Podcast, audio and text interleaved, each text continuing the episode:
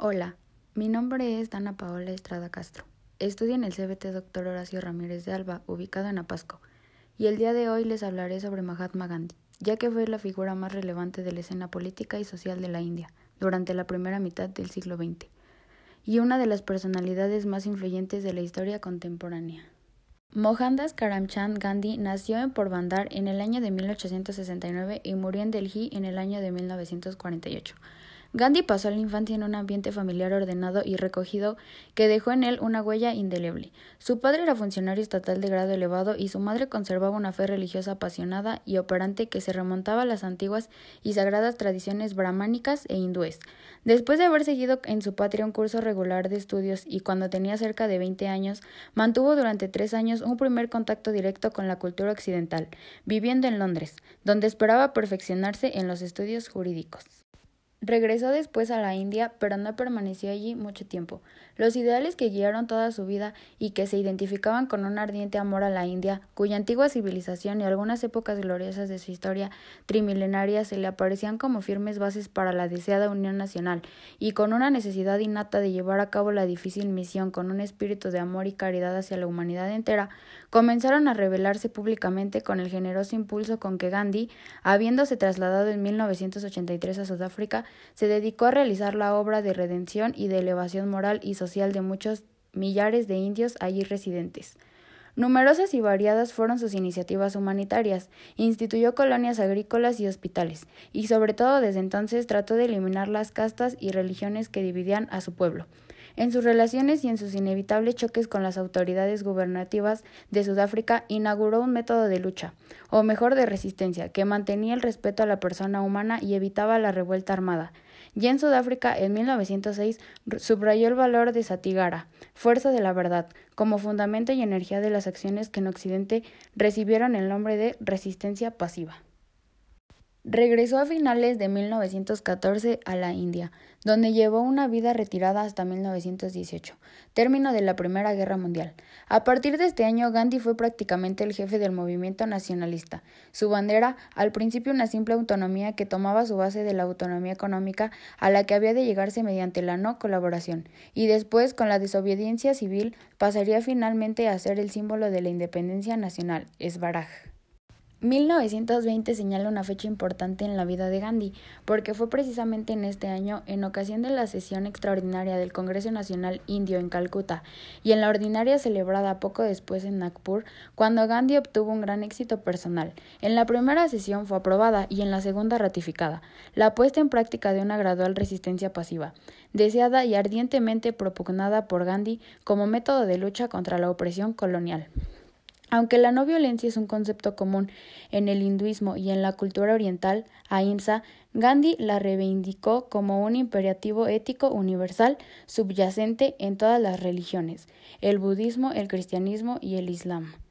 Su pensamiento entroncaba también con eximios representantes de la espiritualidad en Occidente, desde Jesucristo hasta León Tolstoy, y con teóricos de la política y la economía como Henry David, formulador de la doctrina de la desobediencia civil. Se convirtió entonces en primerísima figura, no solo en el seno del Congreso, sino en toda la India. A este año se remonta el título de Mahatma, que el mismo pueblo le confirió en un impulso espontáneo de entusiasmo y de devoción. Gandhi pasaría a la posteridad con dicho apelativo, que significa literalmente el magnánimo, y alude a sus dotes de profeta y de santo que las masas le reconocían. Su influencia, sin embargo, estaba destinada a sobrepasar con mucho los límites de su vida y de su país, y tanto su doctrina como su personalidad se convertirían en modelos inspiradores de líderes y activistas como el estadounidense Martin Luther King y el sudafricano Nelson Mandela, por citar solamente los dos ejemplos más célebres. Los periodos sucesivos de la vida de Gandhi muestran una ininterrumpida serie de episodios durante los cuales continuó su actividad política, con pausas más o menos largas pasadas en duras prisiones. De 1930 es una vigorosa llamada directa al pueblo, redactada por entero por Gandhi y sancionada por el Congreso, en la que se siente vibrar toda la pasión y todo el amor de Gandhi por su tierra madre y su anhelo por liberarla de la dominación extranjera. De aquel mismo año es su valerosa actuación contra las leyes del monopolio de la sal y su memorable marcha de tres semanas, osada y simbólica al mismo tiempo, realizada en medio del entusiasmo irrefrenable de las muchedumbres a lo largo del recorrido que separa la ciudad de Ahmedabad de la pequeña localidad costera de Dundee. A finales de 1931 participó en Londres en la segunda conferencia de la Mesa Redonda para el establecimiento en el país de un gobierno constitucional, pero la conferencia marcó un fracaso para la causa india. Vuelto a su patria, Gandhi vivió durante algunos años apartado de la política oficial, pero dedicado a su apasionada atención a los problemas sociales, especialmente al concerniente a la marginada casta de los intocables. Reapareció en la escena política en 1940, durante la Segunda Guerra Mundial, y con indómita constancia continuó luchando, siempre inerme, por aquellos ideales que cuya fe nunca se apartó, y mantuvo una esperanza inquebrantable hasta el día de su asesinato. Jefe y maestro de su pueblo, Gandhi lo guió a la consecución de la meta que había soñado ardientemente. Un año antes de su muerte, la independencia de la India se hizo realidad, pero no su deseo de fundir hindúes y musulmanes en unitaria convivencia. Y ciertamente ello constituyó una espina a la que se añadieron las amargas desilusiones y dolores por las violencias y los estragos que acompañaron el nacimiento de la Unión India y del Pakistán.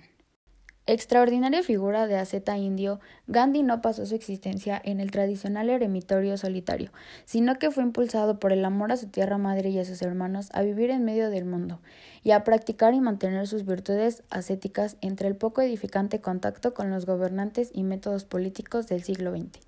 El sentimiento de bondad y de afectuosa dulzura, que es la nota dominante del bisnuismo, se refleja incluso en la que fue su arma política, la no violencia, ahimsa, sus repetidos y dolorosos ayunos eran la prueba de conseguir la paz religiosa de todas. Era la prueba de una completa entrega a su causa, y consiguieron la devoción de las masas. Su palabra apasionada las entusiasmaba, sus plegarias y sus invocaciones al Dios raro, recitadas en público, conmovían y arrebataban el auditorio. Gandhi actuó políticamente siguiendo medios que estaban en neto contraste con la práctica dominante y consideró despreciable el principio según el cual el fin justifica los medios, principio que un maestro indio de política, Caultilla, había exaltado y puesto en práctica con un realismo sin escrúpulos muchos siglos antes. El método que podría calificarse de evangélico, predicado y llevado a la práctica por Gandhi consiguió el deseado triunfo. El desconsolado anuncio hecho a las gentes de que el padre había sido asesinado, el subsiguiente dolor del pueblo impresionado por la noticia del trágico fin, y la consagración de sus cenizas, sumergidas en numerosos ríos sagrados del inmenso país, revelaron al mundo que la India había perdido a su más grande santo de la edad moderna como valioso legado de su actividad encaminada al bien de sus compatriotas y a la independencia de su país en el marco de una extraordinaria concepción filantrópica y humanitaria, ha quedado su obra titulada Historia de mis experiencias con la verdad, además de artículos publicados en revistas y periódicos, numerosos discursos oficiales pronunciados en la India y en Inglaterra, y las abundantes alusiones de carácter familiar y paternal dirigidas al pueblo y cuyo vivo y religioso recuerdo se mantiene todavía.